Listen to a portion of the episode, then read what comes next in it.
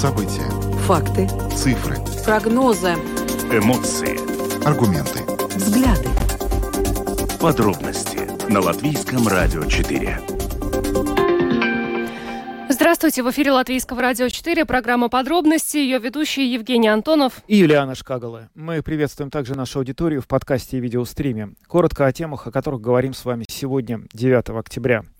Весь мир в шоке от того, что произошло в Израиле в эту субботу и продолжает происходить, собственно говоря, даже сегодня. Хамас, группировка исламская, которая контролирует сектор Газа, совершила варварское нападение на Израиль. Более 700 человек погибло. В Израиле введено военное положение. И сегодня это наша главная тема. Мы сперва поговорим э, с человеком, который непосредственно находится в Израиле, и он рассказывает, что происходит в этой стране и какие планы у Израиля на ближайшее будущее в военном смысле этого слова. Ну а затем мы поговорим немного о том, как будет действовать в отношении этого конфликта Европа, которая на протяжении очень длительного времени оказывала очень существенную поддержку Палестине. А, также сегодня мы связались с послом Латвии в Израиле Аверсом Грозой, который рассказал нам о латвийских подданных, находящихся сейчас в Израиле. Таковых около пяти тысяч человек. А, на какую помощь они сейчас рассчитывают со стороны дип представительства нашей страны и, собственно, остаются ли у них возможности для того, чтобы покинуть Израиль, учитывая, что, как мы слышали на выходных, Baltic отменил рейсы Рига-Тель-Авив. Сегодня обо всем этом мы э, с послом э, поговорили. Ну, а, ближе к завершению нашей программы мы э, поговорим на другую тему. На выходных Латвия пережила бурю. Надеемся, что уже пережила, и в ближайшие дни этого не повторится. Но, тем не менее, резко похолодало, и на фоне этого предприятие Рига Снаум Парвалнекс объявило, что вот-вот уже начинает подключать отопление. Отопление, это, конечно же, хорошо, но сколько мы за него будем платить? Это сегодня главный вопрос, который мы обсудим и надеемся получить, ну, оптимистичный ответ на этот вопрос. Видеотрансляцию нашей программы смотрите на странице LR4.LV, на платформе Rus.LSM.lv, в Фейсбуке на странице Латвийского радио 4 и на странице платформы Rus.LSM. Слушайте записи выпусков программы «Подробности» на крупнейших подкаст-платформах. Наши новости и программы доступны также в бесплатном мобильном приложении «Latvijas Radio». Оно есть в App Store, а также в Google Play. Ну а далее обо всем по порядку. Подробности прямо сейчас. Программа «Подробности» на Латвийском радио 4. И мы начинаем с главной новости. Это международная новость, но тем не менее эмоционально она близка абсолютно всем, я уверен, нашим слушателям. С варварского нападения группировки «Хамас» на Израиль в результате погибло более 700 человек и ранено более двух тысяч. Это нападение Хамас на Израиль стало самым масштабным за долгие-долгие годы. И, собственно, возникло очень много вопросов, почему э, именно сейчас э, было совершено это нападение. А почему израильские спецслужбы э, не были информированы или не отреагировали должным образом? Говорят о том, что это провал израильских спецслужб, ведь не секрет, что периодически э, с сектора газа наносились удары по Израилю, но почему-то в этот раз Израиль не был к ним э, готов. И вот на эти очень такие вот важные вопросы сейчас э, ну, мир пытается найти ответы. Да, и на эти вопросы ответы пытаются найти в Израиле, потому что для них это буквально вопрос жизни и смерти. Для многих жителей и граждан этой страны, к сожалению, это стало вопросом смерти, потому что они просто не пережили минувшие выходные из-за того, что кто-то допустил вот эти фатальные просчеты. Причины, почему эти просчеты были допущены, до сих пор неизвестны. Есть некий консенсус на тему того, что сначала Израиль должен справиться с этой внезапно выросшей из ниоткуда, как э, кажется многим, смертельной угрозы, и только потом разбираться, кто же виноват. Но, тем не менее, есть несколько по этому поводу взглядов и точек зрения. Считается, что за последние 2-3 года э, власти Израиля были как бы убаюканы разговорами и дискуссиями с политической частью Хамас о том, что Хамас на самом деле не заинтересован в расширении войны. Это сектор газа, который контролирует эта группировка, почти полностью находится на снабжении Израиля, э, на снабжении и электричеством, и водой, и многими другими э, необходимыми продуктами, в частности. И было принято считать, что большая война, которая будет происходить из этого региона, Израилю не нужна, Газе не нужна.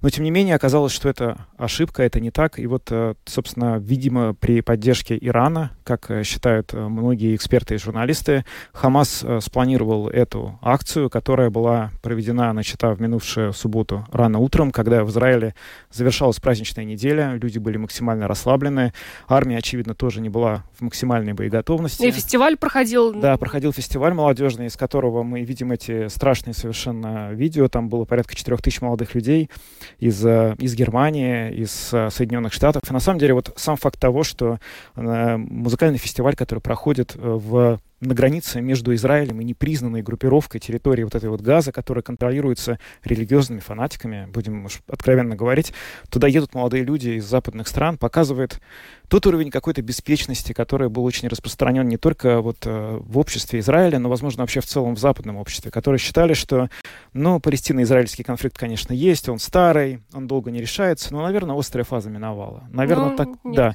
такого, как было 50 лет назад, когда были большие войны, такого уже не будет. И вот сейчас мы видим самое крупное обострение, самую, вероятно, в перспективе масштабную, мощную, с наибольшим количеством жертв войну, в том числе сухопутная операция, которая неизбежна за последние как минимум 50 лет.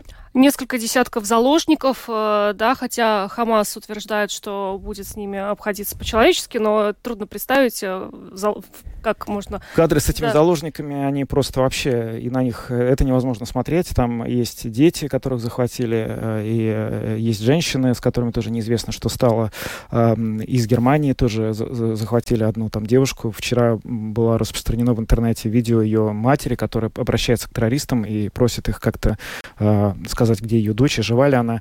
Но мы не знаем ни сколько их, потому что официально последние цифры были, что их более 100 человек. И известно только то, что наличие этих заложников сейчас существенно будет сдерживать все усилия Израиля по проведению э, контроперации, потому что они будут держать в уме, что они могут, э, осуществляя сухопутную операцию, Э, совершить действия, которые приведут к смерти их же собственных граждан. И этого, конечно, никто не хочет, но, тем не менее, ну, тут уже э, все очень далеко зашло. Э, такого жестокого, мощного удара по Израилю Хамас и вообще никакие террористы не, нос, не наносили просто очень давно, несколько десятилетий. И, конечно, ответ, безусловно, обязан быть очень мощным, очень сильным, и он, конечно, будет таковым. Сегодня мы связались с главным редактором израильского портала «Детали» Эмилем Шлемой, Ефимовичем, который рассказал, как страна пережила вот эти вот э, два с лишним дня и как теперь Израиль видит свое будущее в плане этой операции. Как э, страна пережила вот эти э, два с половиной дня и в каком состоянии сейчас находятся люди? Да плохо пережила страна. Ну, во-первых, никто не ожидал такого провала со стороны разведки и армии. Мы говорим не о в том, что не было известно. Сценарий наземного проникновения известен и прорабатывался в Израиле с 2016 года. Как бы мы не говорим о каком-то спокойном месте, с которого вдруг напали. Сектор газа – это известная такая помойка, с которой постоянно что-то только то прилетает, то пытается прорваться. То есть э, на оборонные на, на строительство э, всевозможных защитных сооружений было потрачено около миллиарда долларов. Э, никто не ожидал такого права. Понятно, что не ожидали такого успеха и боевики Хамаса. То есть были брошены силы с разных сторон в надежде, что что-то все-таки получится с какой-то стороны. Было вот две попытки прорыва через море, там сначала в лодке, потом еще раз прошли на один из пляжей возле Ашкелона проникли, уничтожили всех. То есть Э, морем ничего не получилось, воздухом ничего не получилось, а по земле прошли. Прошли, зашли в поселки, в которых не было охраны, прошли на стоянку танков, которые пожгли. Ну, то есть а, абсолютно невероятно, это провал разведки, это провал оборонной концепции, это следствие недостаточно внимательного отношения к южной границе, которое мы наблюдаем уже довольно давно. Причина такого отношения в том, что как бы южная граница, понятно, она проблемная, понятно, там боевики, но эти боевики не угрожают самому существованию государства Израиль. Они, впрочем, и сейчас не угрожают. Но, тем не менее, огромное количество погибших. Мы не знаем даже точно, сколько конкретно похищено людей. Но мы, это я имею в виду не спецслужбы, может быть, у них более информация подробная. Э, то есть это тяжелейший удар, в том числе по чувству защищенности израильтян. Понятно, что контроль восстановлен, понятно, что газа заплатит очень тяжелую цену, понятно, что будут убиты э, главари те или иные. Вот поступила информация, я надеюсь, что она верна, что ликвидировать удалось Ихью Синвара, это руководитель Хамаса в Газе, но это, опять же, не решает всех проблем. Армия готовится сейчас к наземной операции с теми или иными поставленными задачами. Мы смотрим, что будет происходить на северной границе сейчас. Оттуда была попытка прорыва атаки террористов, но это не Хизбалла. Хизбалла пока не вмешивается, ее удается сдерживать. Э, по всей видимости, это какая-то бригада боевиков из лагеря палестинского, который находится в Ливане, вот, которые, кстати, периодически воюют с ливанской армией. А, вот, их уничтожили всех тоже. Э, то есть очень тяжелое чувство поражения. Не поражение в войне, слава богу, но поражение в бою армии требуется еще 48 часов, вы вдумайтесь просто в объемы потерь, армии требуется еще двое суток, чтобы успеть оповестить в должной мере и в должной процедуре семьи погибших, потому что в Израиле не принято сразу называть имена, показывать лица, то есть приходят домой специально подготовленные люди к родственникам, психологи, военные.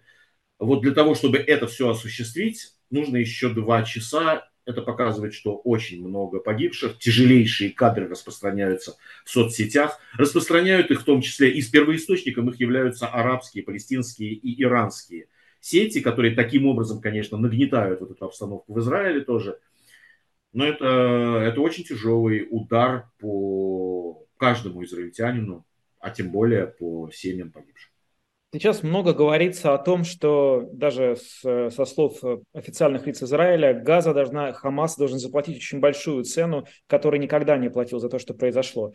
А к чему сходится как-то, вот есть ли общий консенсус, к чему намерен прийти Израиль? Восстановление полного контроля за Газой, уничтожение, не знаю, всех высотных зданий. Где будет остановка в этой контроперации? Ну, несколько моментов. Во-первых, у нас, как правило, всегда выходят какие-то люди. Вот э, Нетаньягу с драматическим лицом выходит к камерам, э, министр обороны выходит с камерами и говорят примерно одно и то же. Неважно, говорят они о Газе, Хамасе, о Ливане, о Хизбалле, что мы всех вернем в каменный век. Как бы я не понимаю, зачем Ливану грозить возвращением в каменный век, если он уже в бронзовом. Э, что мы там Хамас понесет тяжелую цену и так далее. Каждый раз одно и то же. Сейчас, после того, как они так провалились, их эти грозные заявления у израильтян, кроме тошноты, ничего не вызывают. Э, во-вторых, э, на самом деле, да, готовится наземная операция. И э, вопрос ваш абсолютно справедливый, где она остановится.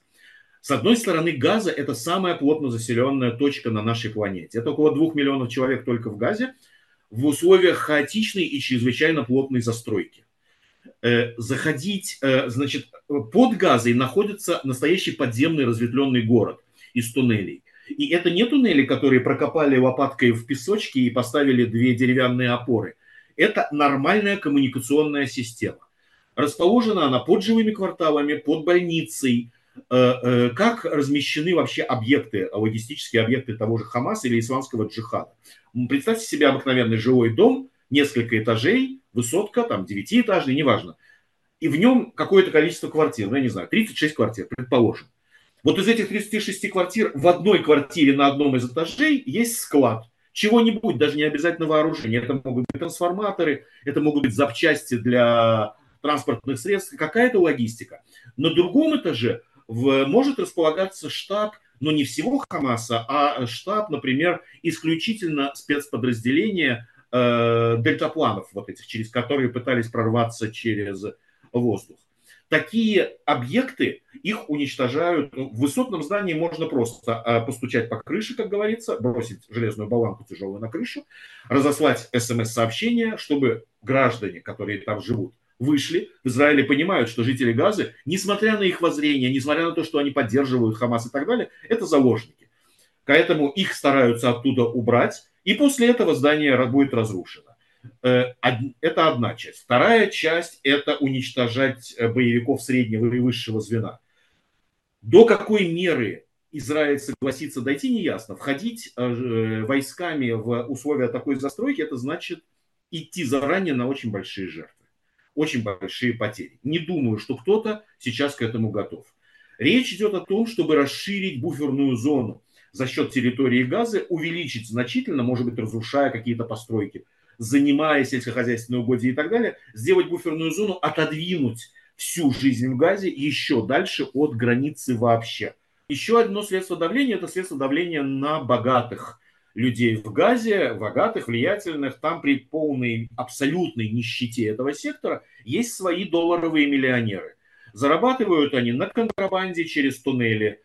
Там не, не только оружие доставляется контрабандой, там могут доставляться и продукты питания, там скот могут перегонять через туннели, которые ведут на Синайский полуостров. Боевики туда-сюда перемещаются по этим туннелям. Это налаженный бизнес. Э, есть люди просто строительные подрядчики. Все эти богатые люди имеют собственные милиции, э, которые при необходимости сдаются в аренду боевикам, э, организациям Хамас, Исламский джихад, другим террористам, и тоже участвуют в боях против Израиля, ну не на уровне спецназа тамошнего, а на уровне, тем не менее, вооруженных каких-то боевиков. Еще один фактор – это заложники. Вот сейчас поступила информация, что четверо из них убиты.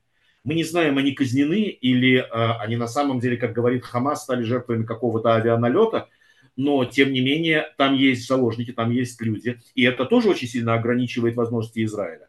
Сейчас ведется разговор, как Катар ведет посреднические усилия для быстрого обмена женщин и детей на женщин и подростков палестинских, которые содержатся в израильских тюрьмах. По оценкам палестинских правозащитников, среди тех, кто арестован за участие в террористической деятельности, 177 подростков и 33 женщины. Может быть, хотя бы часть заложников удастся освободить таким образом, но там останутся другие. Когда мы говорим о том, что там по оценке Хамаса 130 заложников, мы не знаем, может быть, их на самом деле гораздо больше. Может быть, мы заберем одних, не зная, что других где-то еще удерживают, потому что еще в Израиле до сих пор существуют пропавшие без вести, до сих пор идет идентификация погибших, до сих пор у родственников просят приносить в специальные пункты предметы, из которых можно извлечь ДНК. То есть все эти вещи, они пока сдерживают определение конечной цели. Лично я не верю в то, что конечной целью станет уничтожение Хамаса, потому что это не очень представляется возможным на данном этапе. Возможно, будут очень сильно ослаблены арсеналы, возможно, просто газу превратят в руины. Мне очень жаль, что в руины сейчас превращают обычные дома, где живут обычные люди, а не именно вот эти вот элитные поселки элитные виллы тех, кто на самом деле является бенефициарами всех этих войн. Ну и, наконец, конечно, Иран, потому что за всей этой эскалацией, в первую очередь, главный ее бенефициар – это, несомненно, Иран. Э, без его военной помощи, без его создания военных планов, без его соучастия в подготовке достаточно длительной всей этой операции, без его наускивания Хизбаллы, да и не только Хизбаллы, хуситов в Йемене – в том числе э, без его недавно подписанного соглашения между Ираном, Россией, Асадом и Хизбаллой о взаимном обмене вооружениями и боеприпасами.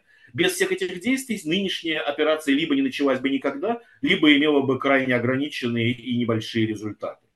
Поэтому мы будем смотреть еще и на то, как геополитически будет развиваться ситуация, э, что именно заставит Иран отказаться от дальнейшей санкций. Это был Эмиль Шлеймович, главный редактор израильского портала «Детали».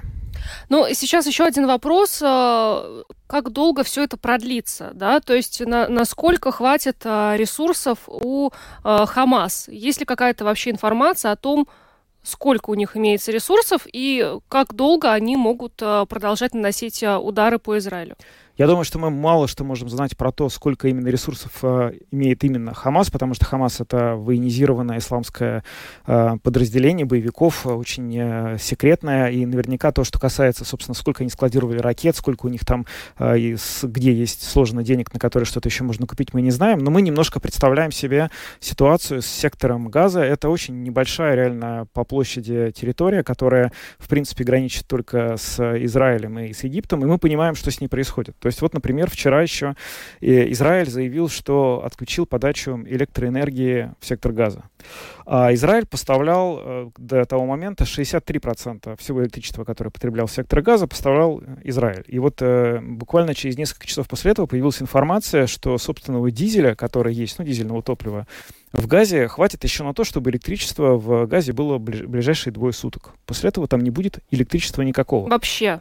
Ну, написано было, что так. То есть мы, опять же, исходим из того, что мы видим. А это mm-hmm. означает, что не только, условно говоря, не будет эм, э, света, но не будет э, возможности, не знаю, работать магазином, который работает с электричеством. То есть не очень понятно, как жизнь будет выглядеть.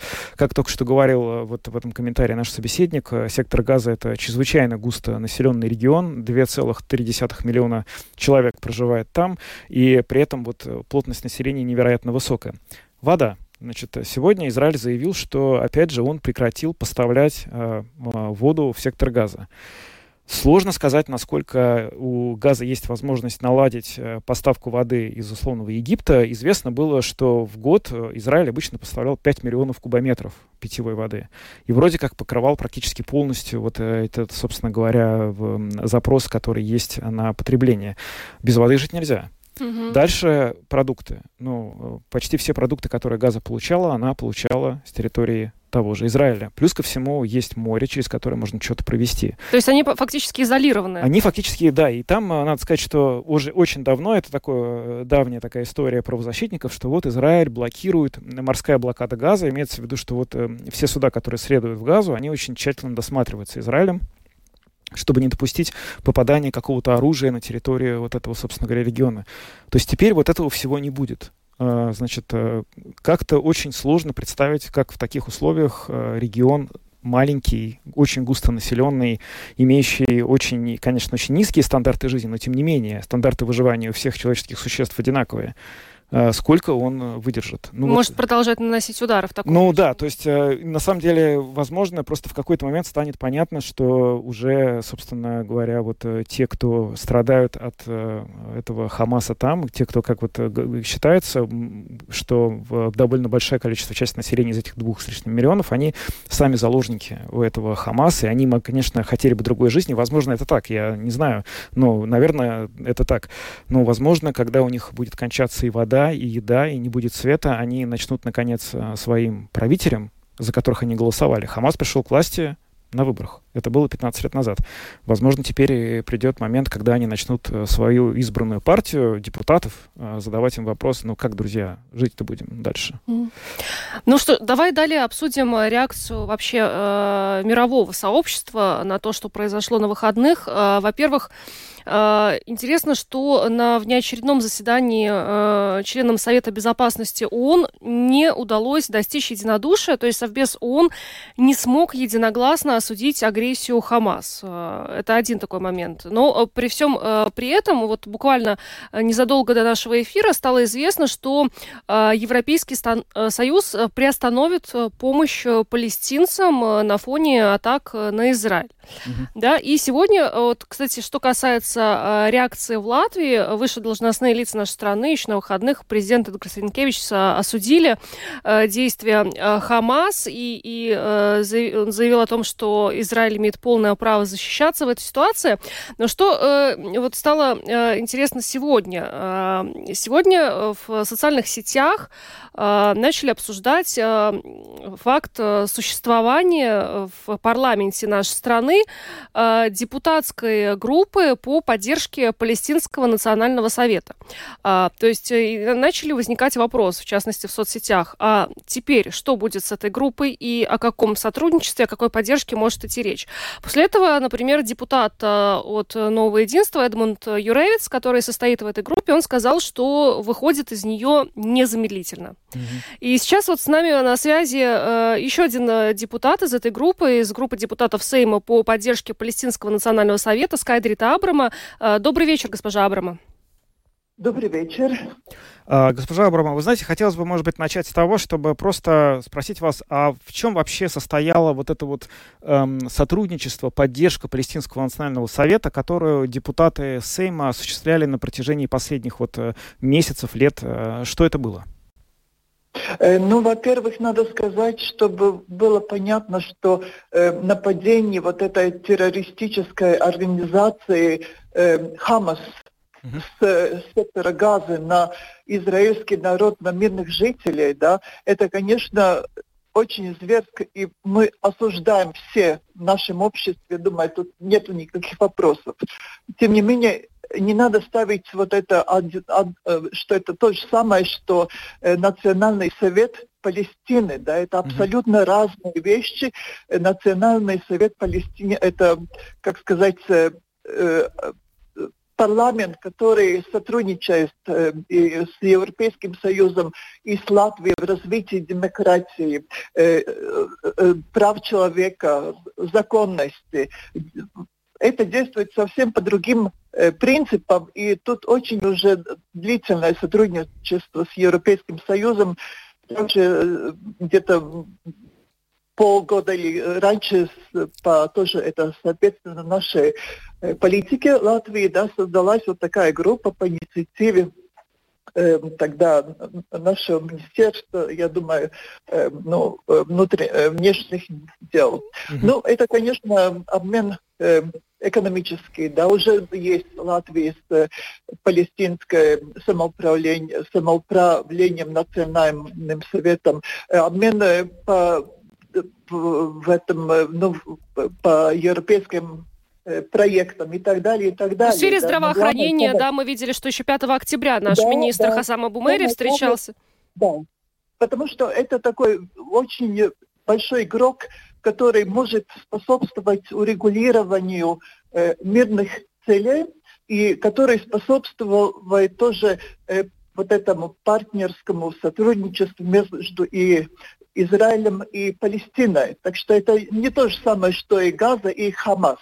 Ну, конечно, сегодня мы обсудили вот все это, то, что произошло, зверство, и мы видим, что Национальный совет Палестины, ну, мы не видим, что он осудил это зверское нападение на израильского народа, и наша группа решила остановить э, работу до того момента, пока вот мы не получим э, информации, что и Национальный совет Палестины тоже категорически осуждает то, что сейчас происходит. Mm. Да. А то, что эта группа э, приостанавливает работу, группа депутатов нашего парламента, это означает, что никакого сотрудничества больше не будет. Ну, по крайней мере, какое-то время. Да, мы на данный момент приостанавливает, да, это можно сказать и на время, пока мы не убедимся, что и Национальный совет Палестины это э, ретум крас, да, это Ретум Крас, который что он осуждает, что он категорически против этого, и тогда мы уже можем дальше вот этом диалог вступить соответственно, Европейского Союза установки и нашей политики, да, э, э, э, внешней политики. Но на данный момент, конечно, мы не можем никак, ни о каком сотрудничестве говорить, пока мы видим, что вот этот национальный совет ну, не показывает своего, свою позицию, да, свою строгую позицию. Вы знаете, госпожа Абрам, вот э, последние вот часы, день, э, многие и, и Германия, и Австрия, Евросоюз в целом заявили, что приостанавливают поддержку Палестины, причем именно вот той части, собственно, о которой вы тоже вот сказали, которая вроде бы признана и с которой установлены дипломатические контакты. Но вообще вот сейчас на фоне того, что произошло в субботу, вот этого действительно зверства, как вы э, выразились сами, э, возникает вопрос, а до какой степени, в принципе, вот эта позиция Запада, которая на протяжении многих лет пытался развивать контакты политические с одной частью э, Палестины, которую как бы считал благоприятной частью, да, благоприятным лицом, и не замечая а второе, насколько эта политика вообще была оправдана? Можно ли продолжать, даже, допустим, сейчас, когда эта война закончится в какой-то момент, сотрудничать с этой вот дипломатической частью Палестины, делая вид, что второй, который контролирует террористы из Хамас, на самом деле как бы не существует? Ну да, это, знаете, как сказать, наверное, это показывает, что э, конфликт не урегулирован, да, и что неясна позиция, тоже вот это мира, как вы, ну, как вы говорите, тоже это миролюбивой стороны и так далее. Почему они не осуждают, да, потому что мы очень много слышали, что они действительно вступили вот этот на демократический путь, на защиту прав человека, да, на мирное урегулирование. И при том они обе, вот эти стороны, и э, палестинский национальный э, совет как парламент, и они не сотрудничают сотрудничает с Газой, да, у них, э, как сказать, ну, конфликтующие отношения, да, в принципе, они абсолютно не сотрудничают, да, но что это в будущем, конечно, это трудно сейчас сказать, мы не знаем, как этот конфликт, э, или он развива, раз, э, ну, разовьется еще где-то крупнее, да, на, на Близком Востоке, ну, конечно, Европа, Европейский Союз, это том числе Латвия, делала все возможное, чтобы эти были найдены мирное урегулирование конфликта на Ближнем Востоке. Так что то, что как дальше это будет, это очень трудно, я думаю, это и всем политическим аналитикам, и понять, что было правильно, что неправильно, потому что отношения стали развиваться, да, стали развиваться, и Европейский Союз очень большую поддержку, и финансовую поддержку, да, и административную, и разную поддержку проявлял. Э, э, девять стран Европейского Союза признали вот это палестинские национальные э, советы как палестинскую автономию, да, потому что видели в нем такого крупного игрока, который действительно может способствовать этим всем миротворческим инициативам. Но на данный момент, это, я думаю, никто сейчас не сможет прокомментировать, какое будет будущее, какой будет э, позиция вот, э, Палестинского национального совета. Ну, мы как группа тоже вот сейчас смотрим очень внимательно, что же Национальный совет, какую позицию он займет, да, потому что в субботу уже, когда все вот это смотрят, что происходит, этот ужас, да, э, пока реакции не было. Ну, mm-hmm. будем смотреть, да, что дальше, но как это раз, разовьется, э, я думаю, это, наверное, на данный момент никто не может прокомментировать, что будет дальше. Спасибо вам большое за комментарий. Спасибо, что подключились к нашему эфиру. Скайдрит Абрама, депутат Сейма и член группы депутатов Сейма по поддержке Палестинского национального совета, была с нами на прямой связи. Еще раз благодарим и хорошего вечера вам. Всего доброго. Всего хорошего. Ну вот э, не только тот факт, что Эдмундс Юревиц вообще вышел, как он сегодня сообщил, э, незамедлительно выходит из этой группы. Группа вообще перестает э, пока сотрудничать с Палестинским национальным советом до, сих, до тех пор, пока не будет озвучена позиция по поводу произошедшего. Да, но эта позиция, надо понимать, если мы хотим оставаться как-то в реальном мире, не будет озвучена никогда до тех пор, пока это не закончится, потому что, опять же, есть общая фигура умолчания в, в ряде арабских государств, и территорий, что ни в коем случае нельзя э, критиковать своих, нужно во всем всегда обвинять Израиль. И даже то, что произошло в субботу, сколь бы чудовищно это не выглядело, оно не может, к сожалению, сподвигнуть э, определенные режимы к тому, чтобы они э, назвали вещи своими именами. Где-то мы это уже видели. Да, слышали. А, около пяти тысяч латвийских подданных э, находятся в Израиле. Это информация, которой владеет а, посольство Латвии в Израиле. Сегодня мы обобщались с послом Айварсом Грозой, послом Латвии в Израиле, для того, чтобы выяснить, что э, непосредственно э, вот с этими людьми, на какую помощь они могут или не могут рассчитывать. И главное, если люди желают покинуть Израиль, Израиль, могут ли они это сделать, потому что э, на выходных, э, реагируя на произошедшее, агентство гражданской авиации Латвии рекомендовало авиакомпаниям э, отменить рейсы э, в, в Израиль, и э, незамедлительно авиакомпания Air Baltic отменила рейсы Рига-Тель-Авив как теперь добраться э, в Латвию, э, добраться до Латвии. Вот сегодня мы об этом поговорили с послом Латвии в Израиле Айварсом Грозой. Pirmais, ko es gribu jums, какова ситуация в Тель-Авиве на данный момент?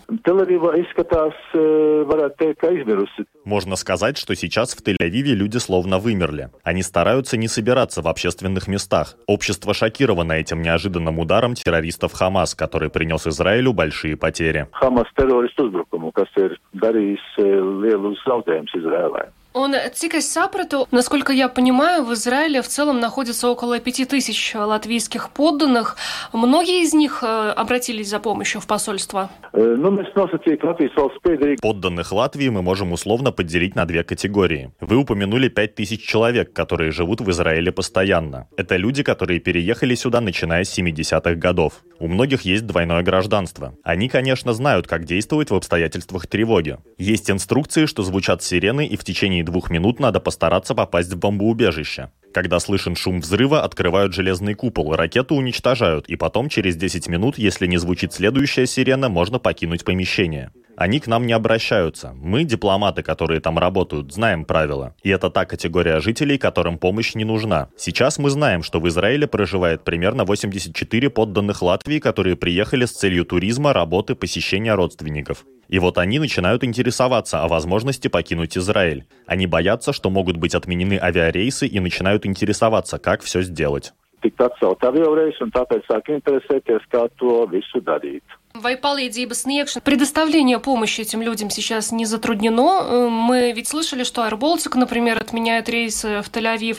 Э, в связи с этим, какую помощь посольство может предоставить, если люди изъявляют желание, например, вернуться в Латвию? Они связываются с посольством, консульским департаментом Министерства иностранных дел. Air Baltic отменил один рейс. Отдельные другие компании тоже отменили рейсы. Но международный аэропорт Бен-Гурион работает в полном объеме. Много рейсов осуществляется. Людям надо пробовать менять свои билеты. Отдельные авиакомпании меняют на другие рейсы. Недавно одна гражданка Латвии летела в Ригу через Афины и Цюрих. Аэропорт не закрыт. Сейчас никаких эвакуационных рейсов в их классическом понимании не будет организовано. tas pat labi netiek darīts. Bet vai pastāv риск, существует ли риск, что коммерческие рейсы полностью будут отменены, если ситуация ухудшится? Ну, я не могу ответить на вопрос, какие существуют риски. Мы не знаем, что будет дальше. Объявлено военное положение. Идет война на юге государства у сектора Газа. На территорию Израиля попали террористы, идут бои. Время от времени выпускаются ракеты. Если в войне станет участвовать другая террористическая организация Хезболла, то ситуация станет совсем другой. Нам остается только надеяться на то, что эта война скоро закончится, и мы вернемся к нормальной жизни.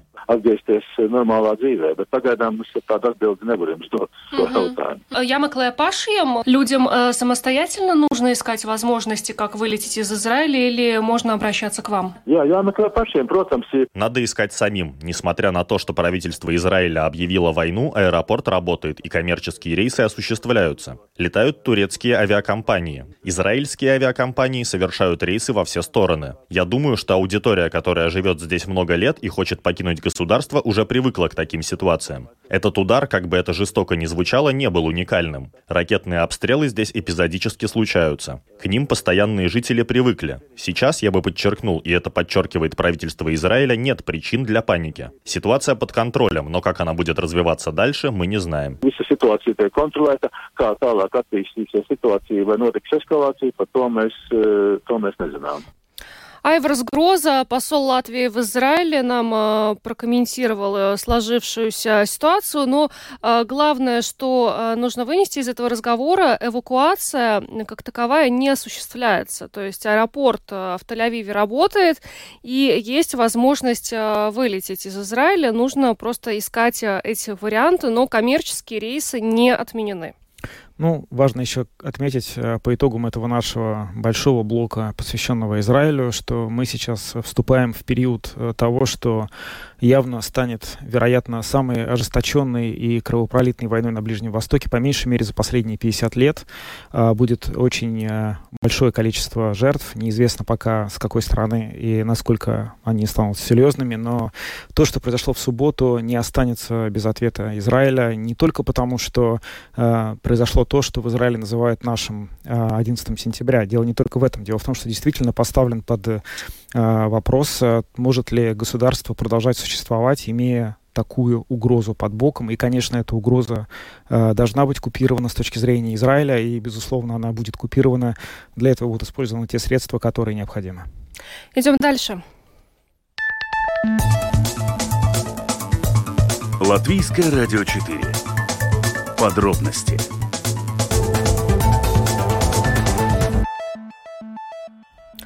неожиданно резко похолодало, буквально за выходные, наверное. Казалось, что уже никогда не похолодало. Казалось, что уже этого не Этот произойдет, да, но мало того, что резко похолодало, так еще и резко началось подключение отопления, по крайней мере, в домах Рига с Наму Парвалдникс, об этом э, РНП э, сегодня сообщила.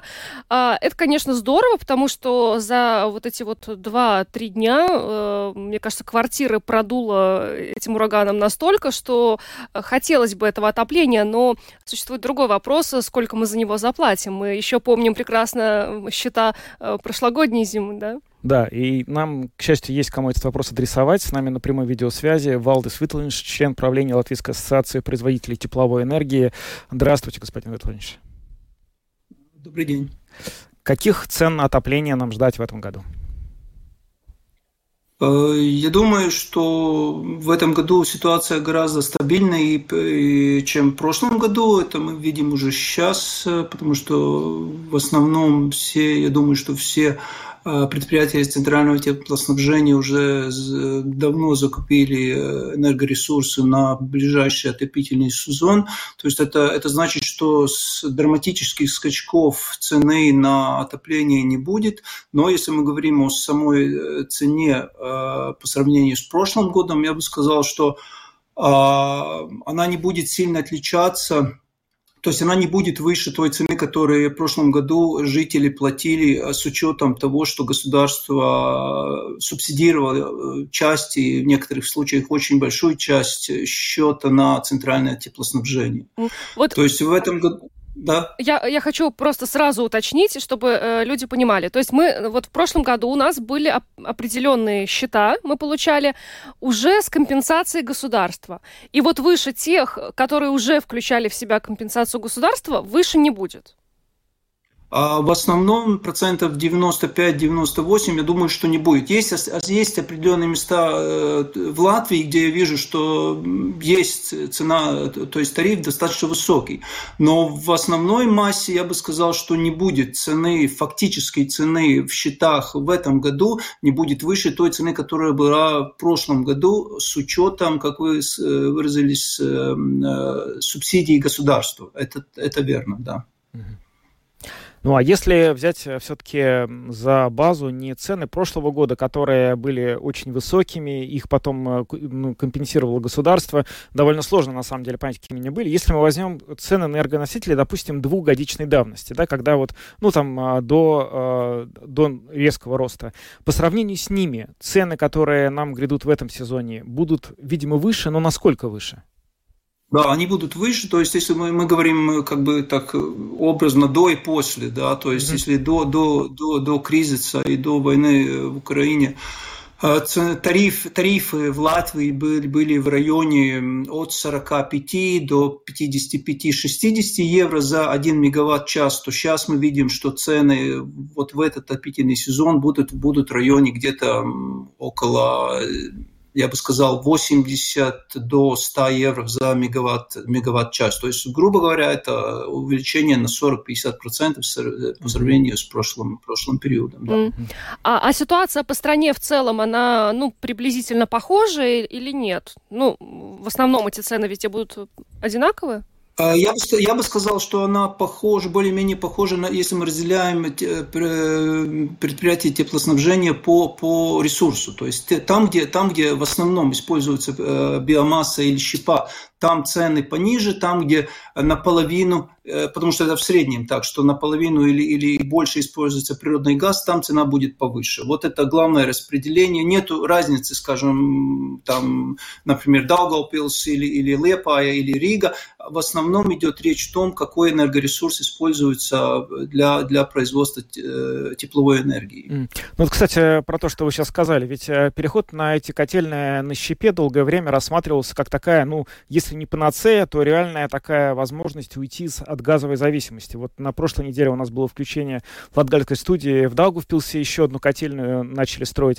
Насколько это оправданно оказалось? Насколько переход на эти вот котельные на щепе действительно снижает а, в итоге счета, которые мы оплачиваем за отопление?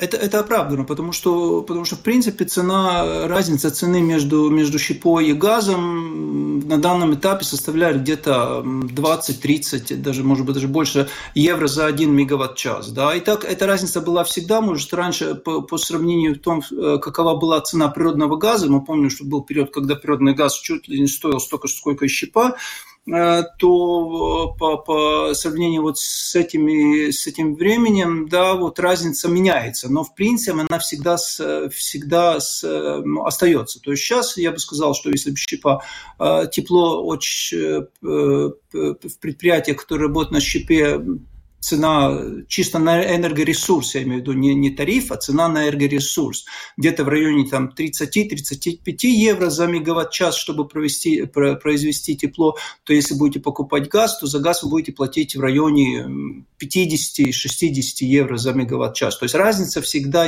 была, я думаю, что она и будет сохраняться, то, то есть разница только в том, в, в каком количестве эта разница будет. А знаете еще какой вопрос? Вот я хотела бы просто у вас уточнить, может быть, он и не к вам, но, может быть, у вас есть информация или хотя бы прогнозы.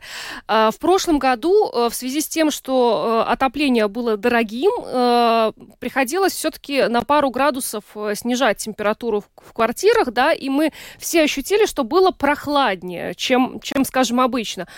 Есть ли информация, вот в этом сезоне будет так же, или, ну, как, как вам кажется? Придется ли ну, снижать? Это зависит от потребителей. Я бы, я бы сказал так, что каждый, каждый, э, каждый потребитель, то есть э, частный или дом, или, или это многоквартирный дом, но там посложнее, но в принципе это, это вопрос к самим потребителям или жителям. Если, если мы можем жить э, в, в комнате или находиться в комнате с пониженной температурой, то, конечно, это надо делать, потому что это приводит к, к экономии энергоресурсов. Если человек привык, скажем, там жить 22, в 22-24 4-градусное помещение, и он готов за это платить, то это его право. То есть это в принципе зависит только от самих потребителей, как они будут решать, э, как много отапливать свои, свои жилые и нежилые помещения. Угу. Что ж, огромное вам спасибо за комментарий. Валдис Витуалинш, член правления Латвийской ассоциации производителей тепловой энергии, был с нами на видеосвязи. Еще раз спасибо и всего доброго вам. Хорошего вечера. Спасибо. Спасибо. Спасибо. Удачи всем. Спасибо. спасибо. А, да, ну что ж, получается, что э, в этом году мы будем получать ровно такие же счета, как я, я поняла, как и в прошлом году. Ну, Только примерно. в прошлом году они уже были с учетом господдержки, а в этом году без учета. С учетом без поддержки. Без поддержки, да, они будут такими же, но хотя бы не больше. Но, но наверное, о тех ценах, которые были два года назад, вот о чем ты спрашивала, я думаю, что можно позабыть. Да, во всей видимости, по той причине, что, к сожалению, в общем-то, и жизнь, которая была два года назад, теперь уже недостижима для очень большого количества людей и стран, поэтому и цены на таком уровне.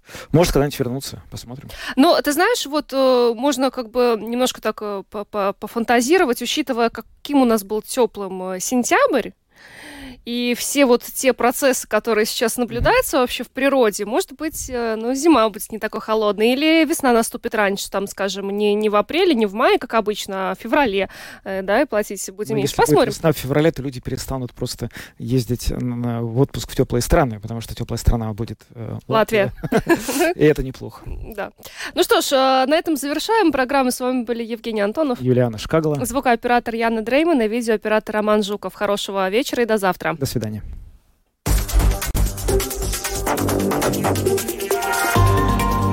Латвийское радио 4.